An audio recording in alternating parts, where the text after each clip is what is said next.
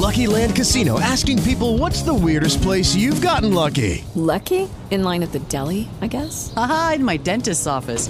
More than once, actually. Do I have to say? Yes, you do. In the car before my kids' PTA meeting. Really? Yes. Excuse me, what's the weirdest place you've gotten lucky? I never win and tell. Well, there you have it. You can get lucky anywhere playing at LuckyLandSlots.com. Play for free right now. Are you feeling lucky? No purchase necessary. Void where prohibited by law. 18 plus. Terms and conditions apply. See website for details.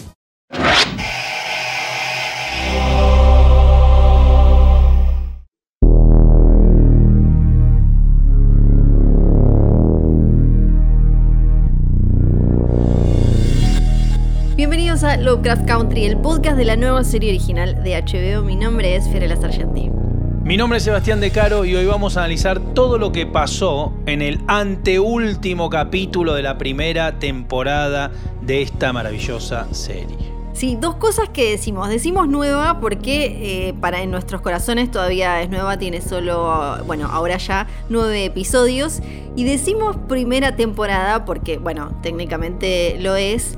No sabemos si va a haber algo más allá, claro. Estamos en, en territorio bastante Watchmen en ese sentido también. Pero nos da ganas, no, nos Sí. gustaría. Eh, ay, tenemos que agradecer los retratos que nos han llegado, ¿no? Sí, claro que sí. Gracias eh, a HBO que le mandó a eh, diferentes periodistas de Latinoamérica unos retratos muy espectaculares estilo Lovecraft, eh, con un eh, ya con portarretratos todo.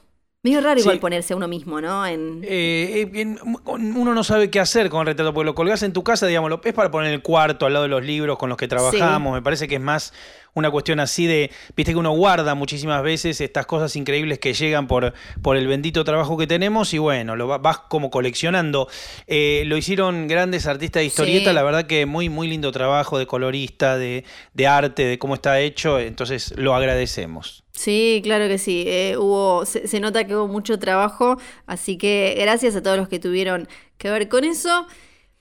Tenemos que hablar de, entonces del noveno episodio, este casi cierre, este rewind 1921, porque sabíamos cuando vimos el título que íbamos a tener que ir a Tulsa, íbamos a tener que experimentar qué pasó ahí. Eh, una vez más, aprovechamos para recomendar que vean Watchmen, la gran ganadora de los Emmy este año, porque tiene mucho que ver con, con todo esto. Por lo menos yo aprendí muchísimo de, de la masacre de Tulsa gracias a Damon Lindelof y su serie.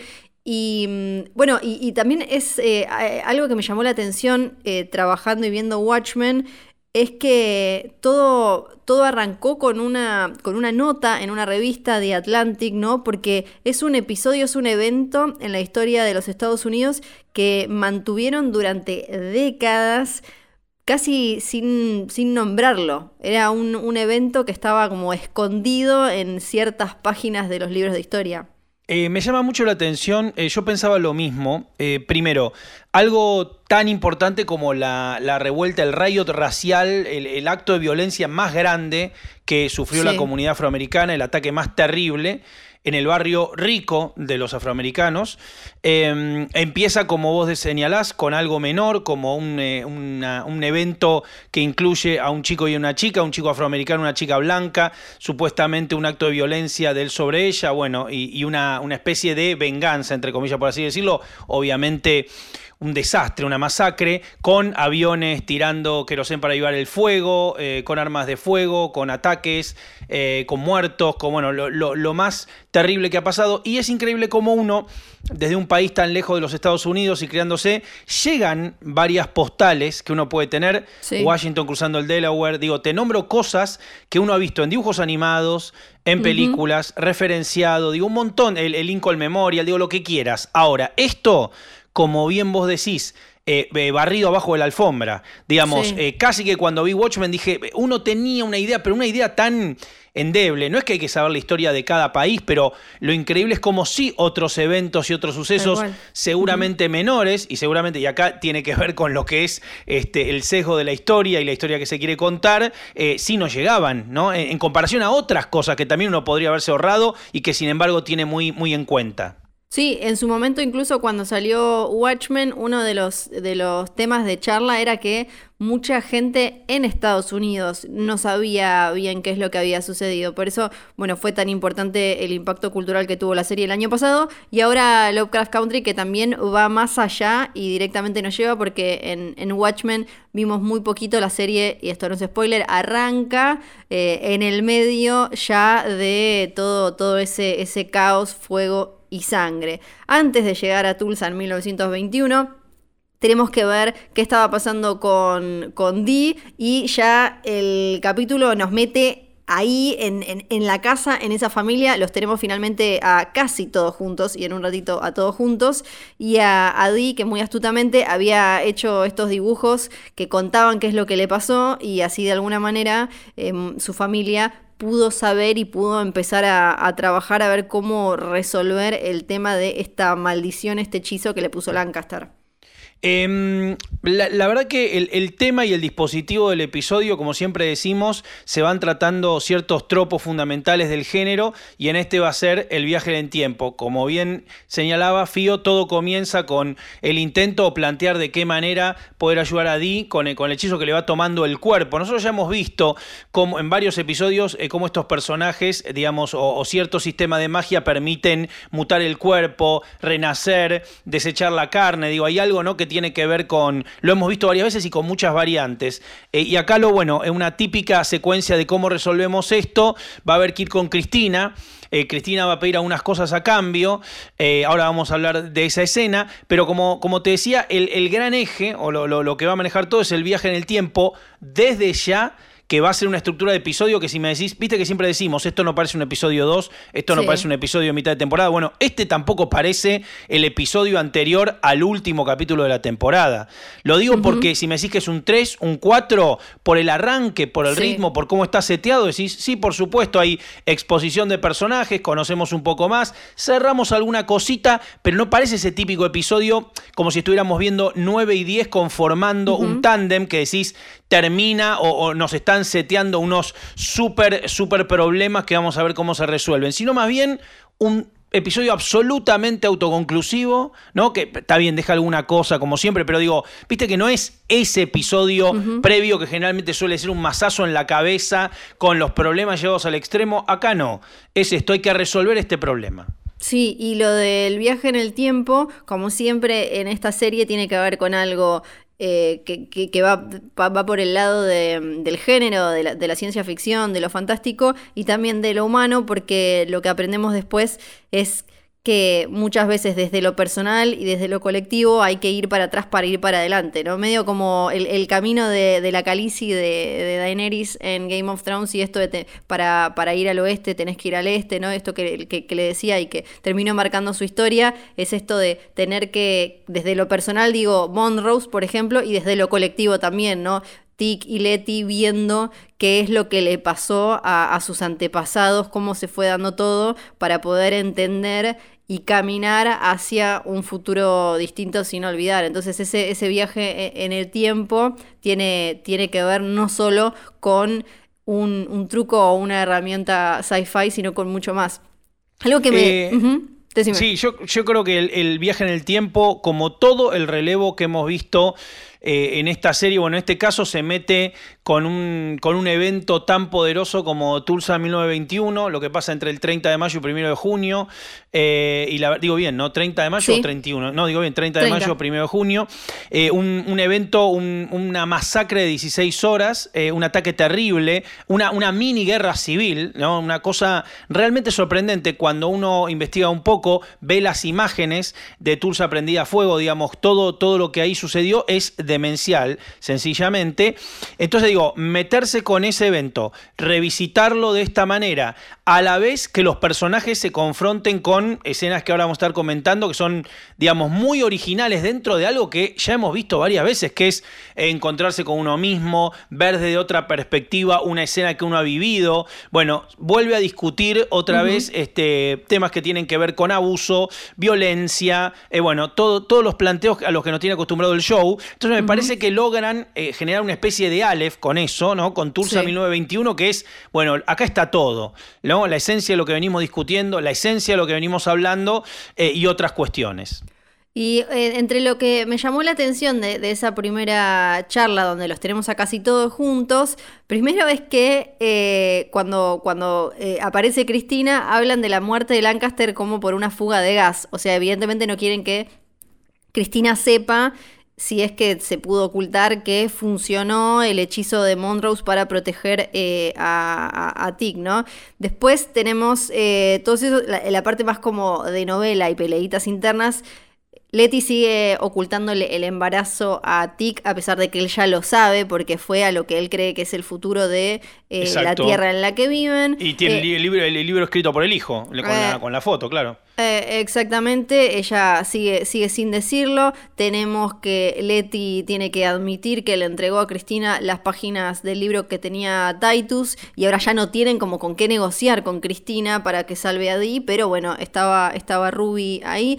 eh, y, y- bueno, y después el enfrentamiento, bueno, no es un enfrentamiento, la situación Cristina Lancaster ya ha blanqueado esto de que secuestraban eh, afroamericanos para que, que es algo obvio eh, muy Jordan Peele en Huye, ¿no? Esto de directamente usar el cuerpo, ¿no? De, de- de- del oprimido eh, para hacerlo carne propia y, y en busca siempre de esta inmortalidad que después me gusta más adelante cuando Cristina habla de su versión de lo que es lo que quiere hacer a diferencia de estos hombres que vinieron antes que ella y así que Lancaster ahora sí le mandamos un beso grande y que bueno ya no nos de- dejó todo dejó todo Eh, Cristina vuelve a ser, yo creo que está dividida en dos, en- como sus dos caras están bien manifiestas en, en esta primera parte, casi Sí. diríamos primer tercio del episodio.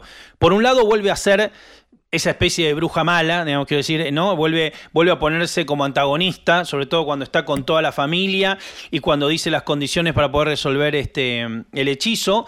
Y después también, como vos señalabas, cuando explica cuál es la agenda que tiene respecto de, de continuar un legado, pero poner las cosas en su lugar, un ajuste de cuentas de cómo ha sido también corrida la historia o lo que ella interpreta que, que terminó pasando con su clan, por así decirlo. Bueno, muestra también esa humanidad que por ahí es lo que más la acerca en ese sentido, ¿no? A este, algunos personajes de- de- del programa, digamos, quiero decir. De- deja en claro, tiene como esas dos escenas, ¿no? La, primera, esta con la familia, eh, y esa otra que, que viene más adelante, donde, donde explica muy bien cuál es, cuál es la misión en la que está.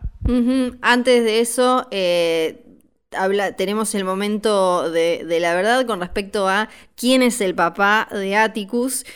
Y finalmente Montrose le dice que, que podría ser el hijo del tío y todos nos quedamos como pam pam, porque si bien Sí, se eso bien había... novela, sí. Claro, había, habíamos escuchado la charla entre George y, y estaba dando vueltas, no, no sabíamos del todo, ahora sí, y Tig le tira esa frase tremenda de las horas que yo pasé sentado ahí deseando que él fuera mi papá y no vos, porque claro, eh, ahora Montrose creo que es el, personaje lejos que tiene el, el mayor, el camino más andado, ¿no? Eh, porque lo conocemos de una manera...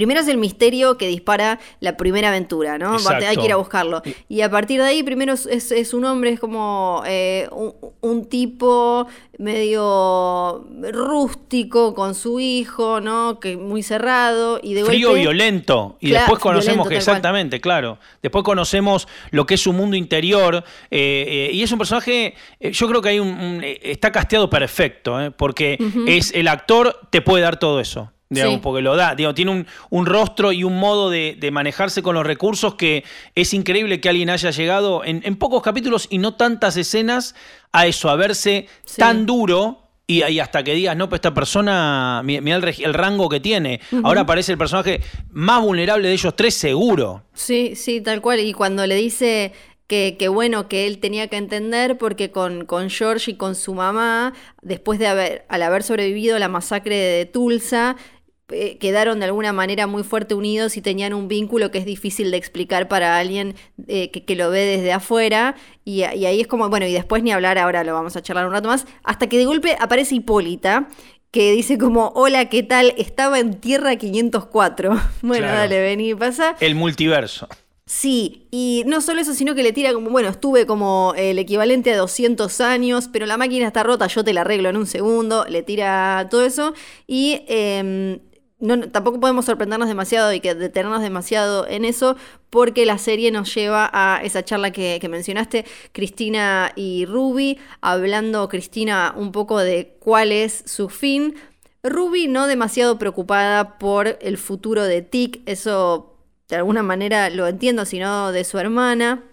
También en, en las conversaciones entre, entre Cristina, entre digo, Ruby y, y Leti y su hermana, vamos, hay como mucha cosa, eh, sobre todo en estos eh, últimos episodios, creo, sobre, sobre nuestros padres, ¿no? Y sobre eh, por qué a uno lo criaron y se vincularon con uno como hijo, como lo hicieron, ¿no? Porque entre en las conversaciones entre, entre Ruby y Leti fuimos armando a su mamá y, y Cristina hablando de su papá también. Y esta cosa, eh, lo que más me gustó es cuando dice que, que cómo hablaban eh, los hombres, su papá y, sus aliados de magia, hablaban de la misma manera de en la que hablaban de plata, de negocios, de cualquier otra cosa, siempre como herramientas para manipular y acomodar el mundo según a ellos los beneficiara o les diera ganas, y que ella no, que ella lo quiere, quiere la magia para experimentarla y para tener una eternidad de primeras veces,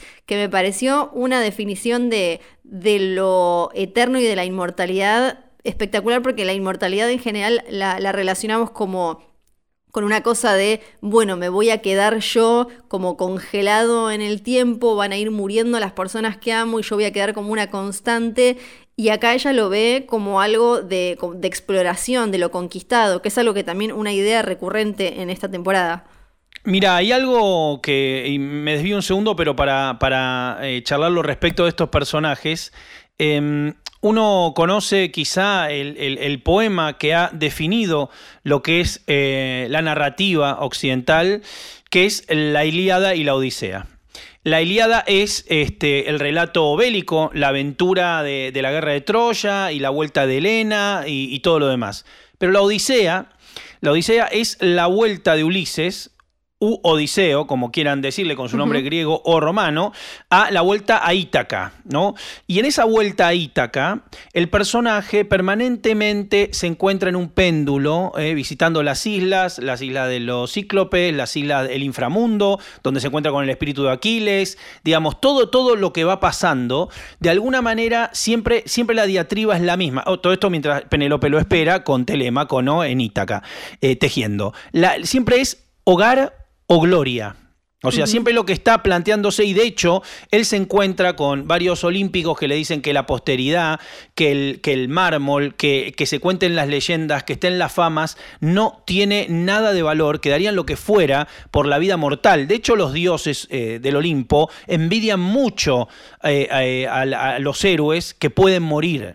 O sea, entonces de algún modo, eh, volviendo al programa, eh, estos rasgos que se dan en las charlas que hay entre Ruby y Cristina, sobre todo, o uno se imagina lo que debe haber pasado en la crianza de esas dos hermanas, uno se imagina que, la, que Leti era la hermana favorita, que fue mucho más, digamos, que, la tuvo, tuvo la de los hijos este, más rebeldes, mientras que la otra cargó con el peso de, la continuidad, el legado, lo que sea, y de algún modo todos estos personajes que pasan eh, de- atravesando portales y que eh, el elegido y que tal y cual, siempre vuelven a discutir eso que podemos encontrar en la Odisea, que es eh, eh, lo, lo que tiene que ver con nuestra cotidianeidad, los afectos, la vida, la identidad y lo que tiene que ver con lo otro, ¿no? con lo trascendental, con la misión, con lo llamado a.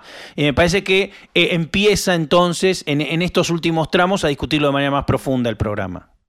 Sí, y, y después esto que, que decís de Leti y de Ruby, de alguna manera también creo que se aparece representado cuando Monrose, que está enojado con Leti por haber aceptado y haberse quedado ella con esa inmunidad que, que le dio Cristina a cambio de las hojas de- del libro de, de Titus, y le dice, vos ya vas a entender, como también la, por lo menos por cómo lo viven estos personajes, la mayoría de los personajes eh, y los protagonistas que tenemos, el tema de la paternidad y la maternidad, ¿no? Como, y, y los errores que en los que se cae muchas veces por ese amor o por esa fuerza tan eh, imposible de controlar porque eh, Leti era esa figura, ¿no? De, llena de, libertad, la que se fue, la que hizo otras cosas y demás, y ahora de alguna manera eso va a cambiar cuando y Monrose le dice ya vas a entender y a un Monrose que, que es también eh, creo quien más exploramos incluso en este capítulo como decíamos antes con, sus equivocaciones, ¿no? Como le dice al final, yo todo lo que quería era ser tu papá y, él se terminó como eh, en ese amor también que le tenía, que no, no lo supo demostrar bien, él se terminó perdiendo y terminó casi arruinándolo todo. Bien, entonces llegamos al observatorio donde otra vez vamos a activar el portal eh, para poder viajar, e, ese portal menguante que digo que va mostrando como si fuera un parpadeo diferentes posibilidades de realidades, ¿no? Exactamente, sí, y necesita eh, Hipólita, que ahora la tiene clarísima, necesita un punto fijo para mandarlos, entonces él se acuerda, eh, se acuerda siempre que el papá los llevaba eh, a, a, un lugar una vez al año, entonces ahí ese es el, el espacio del lugar que, al que Hipólita los manda, y automáticamente se nota en ellos esa, ese peso de tienen una misión muy clara y de esa misión depende todo y eh, empiezan a jugar con las reglas clásicas del viaje en el tiempo. Cualquier cosa que ellos hagan no solo va a cambiar sus historias, sino puede cambiar la historia porque están en una en un momento eh, eh, en un momento que cambió por lo, la, historia de, los, de los Estados Unidos y la historia de la comunidad negra en los Estados Unidos. Entonces están básicamente caminando como por Pompeya o esos lugares que eh, están malditos frente a algo que va a suceder eh, que, en este caso es casi una lluvia de fuego real también, eh, y eso es, tremendo. Apenas llegan, y Monrose obviamente es el que más lo siente, porque empiezan a, empieza él a escuchar, no solo eh, empieza a escuchar la voz de, George, sino también empieza a aparecer la figura del papá, este papá que lo, torturaba por haberse puesto una flor en el pelo, y, y, cómo va a jugar en, este Monrose que, tiene que, tiene que es, es eh, clave, es la ficha clave para que Letty y Tic sepan a dónde ir, dónde era la casa de la familia de Dora, la mamá de Tic, para ir a buscar el libro, que es todo lo que necesitan. Lo primero que nos enteramos es que se canceló la fiesta de, graduación, ¿no? Eh, vemos una escena que me parece que esta es la escena ¿cómo decirlo?, el ADN del episodio, porque es la escena que los personajes pueden ver el pasado eh, ahí en vivo, y justamente eh, Letty diciéndole, nadie se merece esto, en un momento Monrose dice, bueno, quizá me lo merecía lo que está pasando, eh, obviamente gana en humanidad un montón, si uno tuviera la oportunidad, imagínate, Fío, de poder ir a mostrarle a cualquiera un momento para que lo entiendan, creo que tendríamos empatía generalizada en todo el mundo, ¿no? Porque la vida casi, casi, casi de cualquiera vista así, con perspectiva, puede generar este nivel de empatía. Y una cosa sorprendente también, y hablando de los comentarios que hace el programa respecto de situaciones de abuso, situaciones injustas, vemos vemos un, un, afroamericano adulto pegándole a un chico. Digo, volvemos a rizar el rizo. Cuando decíamos, bueno, en realidad estamos hablando siempre de cuestiones raciales, eh, aparecen las cuestiones de género. Y cuando decimos estamos hablando de cuestiones de género, aparece eh, eh, una cuestión que tiene que ver con abuso infantil, ¿no?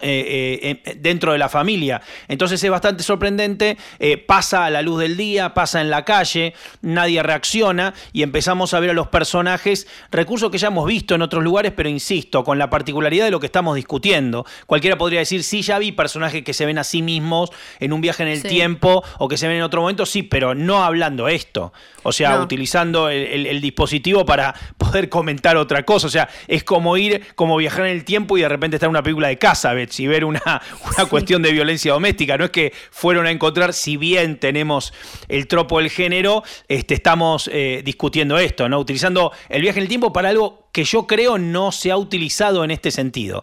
Y ahí tenemos a los personajes viendo justo esta escena donde eso que decías de, la paternidad, de quién es el padre de Tiki y cómo se maneja, empieza a estar de algún modo insinuado de manera más directa. Sí, algo que además el tema de, enseñarle a los chicos de esa manera se mantuvo, se mantuvo libre, digamos, de la puerta de casa para afuera, porque ahí vemos que nadie hace nada, porque era, era, era una herramienta más con la que vos podías educar a tus hijos, se mantuvo durante unas eh, décadas más. Ahora, si ahora no puedes hacer nada ni, ni cercano, obviamente, porque además eh, desde la psicología se, se está recontraestudiado el daño que genera, pero también tiene que ver, me parece, todo lo, vinculado con eh, Monrose y, su papá en este capítulo, con eh, una idea de, masculinidad eh, muy dura que tiene que ver con la época y también tiene que ver con, con, la, sociedad en la que vivía y con esa idea de masculinidad que también aparece, por ejemplo, en, Moonlight, en la película, ¿no? Como que incluso dentro de la comunidad afroamericana hay como un, un estándar, o había por lo menos una idea de lo masculino particularmente más eh, rudo y hasta desde lo corporal, desde la fuerza, ¿no? También muy, muy marcado, como en, eh, en, ciertas sociedades también eh, y, en ciertos países que tienen quizás costumbres más arraigadas con respecto a esta idea de, lo masculino como lo, lo, duro, sin sensibilidad, sin un montón de cosas, y creo que eso se ve muy marcado. Y me gusta mucho cómo en esa, en esa escena donde tenemos ya a Monroe chico siendo golpeado por el padre, a George y a Dora, a la mamá de, de Tick, que Dora sale a, evitar que el padre le siga pegando y le dice a George, vos no haces nada, después por Monroe sabemos que sí, él hacía, pero ahí sin que, me gustó mucho como de esa manera tan simple, sumado a la, revelación anterior que había hecho Monrose de cómo los había unido esta masacre, que también es otra cosa que está muy estudiada en la psicología, ¿no? De cómo, cómo uno se puede unir en una situación tan extrema y dramática, uno termina de alguna manera con, con un vínculo bastante fuerte eh, e irrompible con esas personas. Y acá ya con, esa, con esa interacción por lo menos lo que me pasó a mí es automáticamente entendí que Dora tenía como una relación eh, tradicionalmente amorosa, romántica, o podía llegar a tener, o un deseo por George, pero que con Monrose era una cuestión de protección, sobre todo por lo que habla después Monrose de un hombre tiene que tener un hijo, entonces uno ya en esa escena se puede imaginar que, ah, Dora se puede haber casado por Monrose para protegerlo porque vio que si no hacía ella eso, él iba a quedar eh, así para siempre o iba a terminar muerto eh, muy joven, marcado por su sexualidad. Bueno, el otro tema o lo que se desprende de esta idea que contás es, eh, bueno, una mujer protegiendo a un hombre, que también parece una, una, obviedad, pero vuelve a discutirlo eh, la serie. Más adelante, Leti también, bueno, va a cerrar el episodio de esa manera. Entonces me parece que, que también sobre esa, esa discusión tenemos una discusión más también, que justamente es eh, desde su lugar, le otorga una especie de, de, protección de venir conmigo, de con esto vas a estar legitimado de alguna manera. Sí, tal cual. Y eh, algo que, que, se ve todo el tiempo cuando ellos están caminando por las calles es esto que vos ya habías contado, que eh, Tulsa y, parte de, por qué se dio esa masacre en ese lugar tiene que ver con que era el lugar en el que, en el que vivía mejor la comunidad negra en los Estados Unidos. Le decían Black Wall Street, o sea, tenían un, podían alcanzar un nivel de vida que no podían alcanzar en otros lados y eso se ve eh, muy claro cuando ellos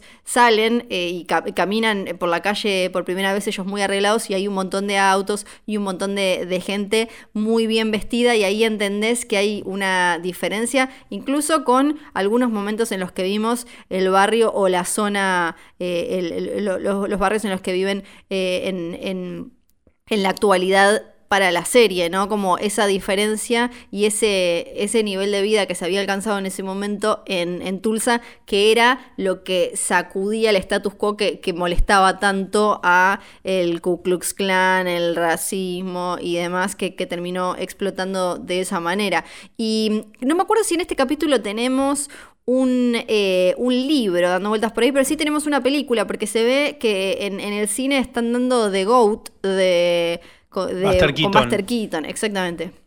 Sí, estamos, tenemos una referencia cinematográfica que un poco, digamos, nos sitúa en la época.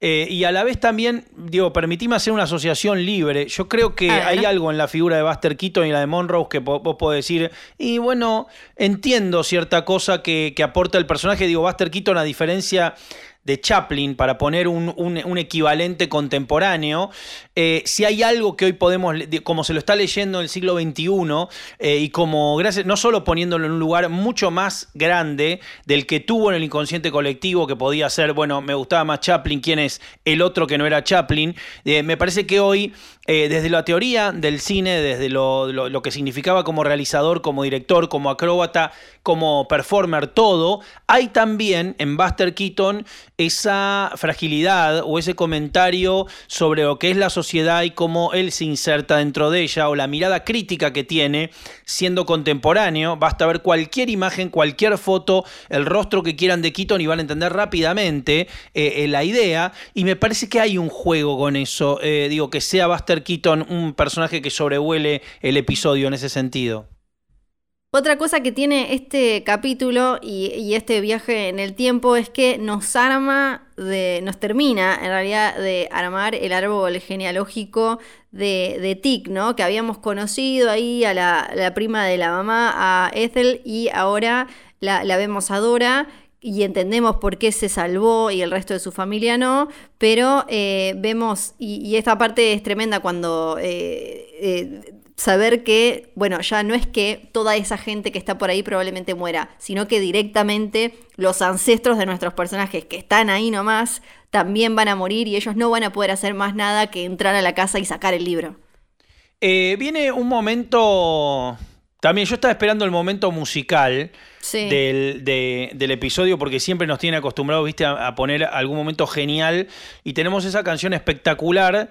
eh, todo se vuelve en cámara lenta después del diálogo de estas mujeres. Si querés contarnos algo de eso, genial, pero me- a mí me volvió loco. O sea, vuelve el bate de Sí. béisbol eh, a no, estar todo. presente exactamente. Sí. Fuego por todos lados y en un momento tenemos ese plano legendario que son el- el- mirando a través de los portales como si fueran ventanas, o sea, a punto de salir ya Tic saliendo después de, ah, no, perdón, un momento anterior que es mítico, que es cuando Tic repartiendo y dando les muestra a los chicos que puede ser un, un afroamericano que se la banca, digo, una especie de interviniendo la historia también, ¿no? Vuelve a, eh, em, digamos, lo ven como un dios, como alguien, incluso la perspectiva de la cámara, mostrándolo como si fuera el, lo que se llama el plano del héroe, ¿no? Ese contrapicado para verlo eh, convertido en una especie de dios que, que pone los puntos y que se puede defender y que se puede sobreponer al, eh, al abuso o a ser llevado por delante, la, a la injusticia. Entonces, me parece que está to- toda esa secuencia que es magistral, ¿no?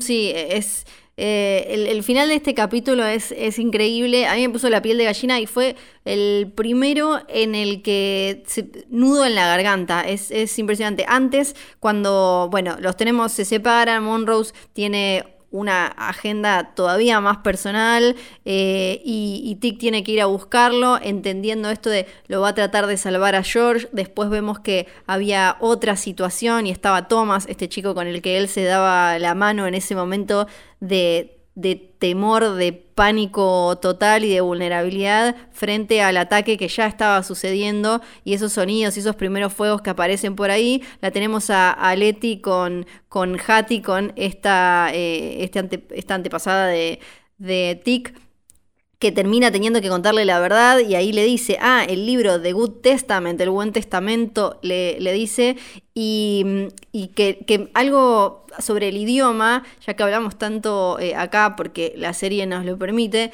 que me gustó de todo eso es cuando, cuando ya Leti le, le cuenta todo, además Leti estaba en zapatillas. Claro, eh, e- eso es lo que la hace eh, desconfiar. Vi tus zapatillas, quién sos, de dónde sos. Sí, sí. Y, le, y le explica, bueno, yo voy, estoy embarazada y es eh, y le- le en el futuro y todo esto y, y hablan de y le dice a mí no me va a pasar nada porque I'm spelled with magic, le dice como como que ella está hechizada y, tiene esta invulnerabilidad y no va a poder salir sin prenderse fuego. Y pensaba cómo eh, venimos hablando tanto, la serie viene ayudándonos a pensar tanto sobre, sobre el lenguaje, sobre las palabras, y ahí hay algo que se pierde con el español porque spell de, hechizo se escribe igual que spell de, de, deletrear, ¿no? De cómo, cómo escribir una palabra, y ahí creo que hay algo también eh, que, me quedó dando vueltas, que en, español lo perdemos, pero que me pareció lindo de, ese diálogo, que es tremendo porque cuando le dice además, eh, Hattie le dice, bueno, cuando nazca mi, ya me voy a perder, great, eh, great, le dice, great, great grandson. Bueno, ya me perdí, pero ustedes entienden. Cuando ahora mi, mi, tataranieto. sí, creo que sí. No, sé, si me estoy perdiendo alguna, eh, eh, algún paso. Algún linaje, claro. Sí, pero no importa. La cosa es que le dice que cuando nazca, su fe se va a hacer carne. Eso me pareció el, legado total y, y como decías vos, y después pasar a toda la situación Jackie Robinson una vez más y Monrose dándose cuenta que es su hijo el que lo salvó en esa situación, su hijo y su hermano y su mamá, y, esa, es, ese amor puro como de familia, de una familia que parecía tan condenada y enredada al principio del episodio, es, me pareció como sumamente emocionante. Bueno, lo que es increíble es que, como vos decís, en 50 minutos, algo que uno podría decir esto, pero esto es, eh, o sea, si me contás de lo que trata el episodio, me decís, ah, eso es toda la serie. No, no, esto son, o esto es un episodio nada más. Porque en realidad todo, este, todo esto podría ser el viaje de una temporada completa en otro. Lo que pasa que, como decimos siempre, es increíble, y esto yo creo que tiene que ver mucho con la showrunner, con cómo está craneado el show. Eh, es eh, modélico estructuralmente y volvemos a mencionar Watchmen, yo creo que van a tener que sacar la edición compartida en Blu-ray de los dos programas, porque hay algo en eh, que esto hasta técnicamente, eh, del otro lado, yo sé que hay gente que, que por ahí escribe o le gusta escribir o está en la narrativa. Bueno, es para prestar atención porque es modélico lo que logran, que no por la velocidad o por el tiempo en el que transcurre el episodio se vuelvan las cosas livianas y se pueda tratar de lo que trata. Y aparte estamos hablando, o sea, eso es tener la escena justa, el modo justo de decir y que funcione de esa manera. A mí me parece sorprendente, eh, realmente, porque son temas gigantes que los concentran y funcionan de esa manera, ¿no? Sí, y lo que escuchamos en un momento es un poema de Sonia Sánchez que también menciona un montón de figuras históricas muy importantes y, se llama eh, Catch the Fire y, y tiene que ver con decirle a la juventud o a las nuevas generaciones que busquen su fuego, que busquen su pasión, que busquen su camino, ¿no? Y ahí es cuando, eh, y, cuando la vemos a Leti agarrada con el libro, o sea que fue al pasado para caminar con más fuerza que nunca hacia un futuro ahora. Inmune, inmune a las llamas, inmune, a la llama. Es tremendo, es tremendo con, con el audio y, todo, y además uno puede estar, eh, podríamos hacer este episodio solo del podcast de 25 horas mencionando y charlando sobre cada persona que, que, es mencionada ya apenas en el poema me ahí fue como ahí fue como piel de gallina piel de gallina y bueno y el y la frase I got kid que, que, que le dice este extraño que salva a Monrose a George Adora, que termina siendo Tic, y que es la frase que ya habíamos escuchado en, los primeros episodios más de una vez. Impresionante, ya está. Bueno, y después para. Y cuando Hipólita se le pone el pelo azul y se es termina. un momento, un momento medio, medio este, superhéroes. Claro, porque otra cosa, como cuando decís, bueno, listo, eh, no sé, este es el momento solemne del episodio y de golpe corte a Hipólita que se le está, claro, poniendo el pelo azul y se convierte en el, en el personaje que había dibujado su hija. Y locura, ya es como, bueno. Eh, no, y, algo que me gustó, esto también habla un poco sintéticamente del show en general y de este episodio en particular, que es que el viaje en el tiempo tenga una medium, quiero decir.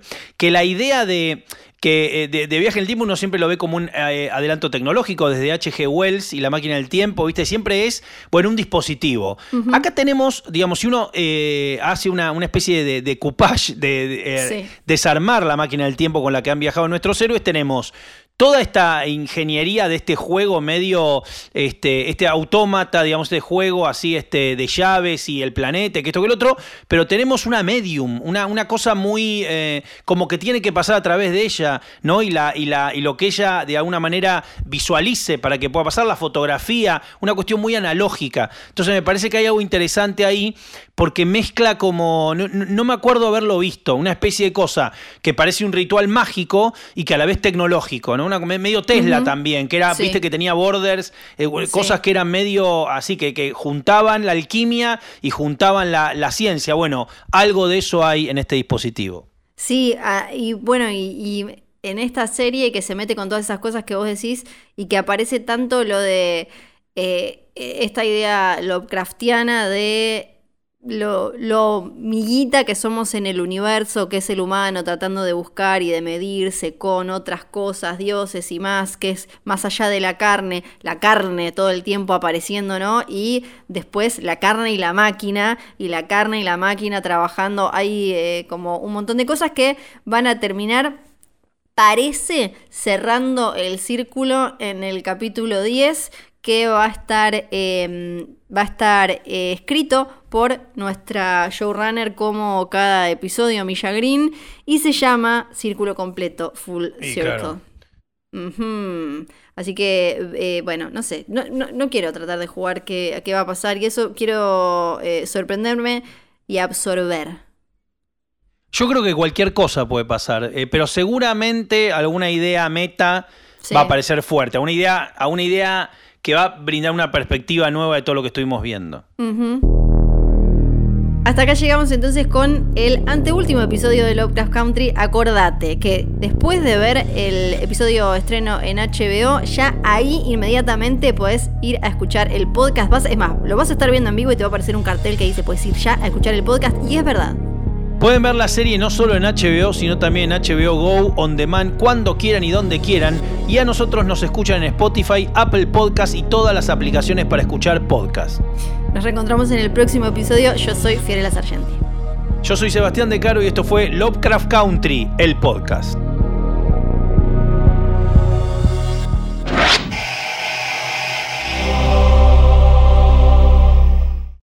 Judy was boring. Hello. Then Judy discovered ChumbaCasino.com. It's my little escape. Now Judy's the life of the party. Oh, baby, Mama's bringing home the bacon. Whoa, take it easy, Judy. The Chumba life is for everybody. So go to ChumbaCasino.com and play over 100 casino style games. Join today and play for free for your chance to redeem some serious prizes. ChumbaCasino.com. No purchase necessary. Void where prohibited by law. 18 plus terms and conditions apply. See website for details.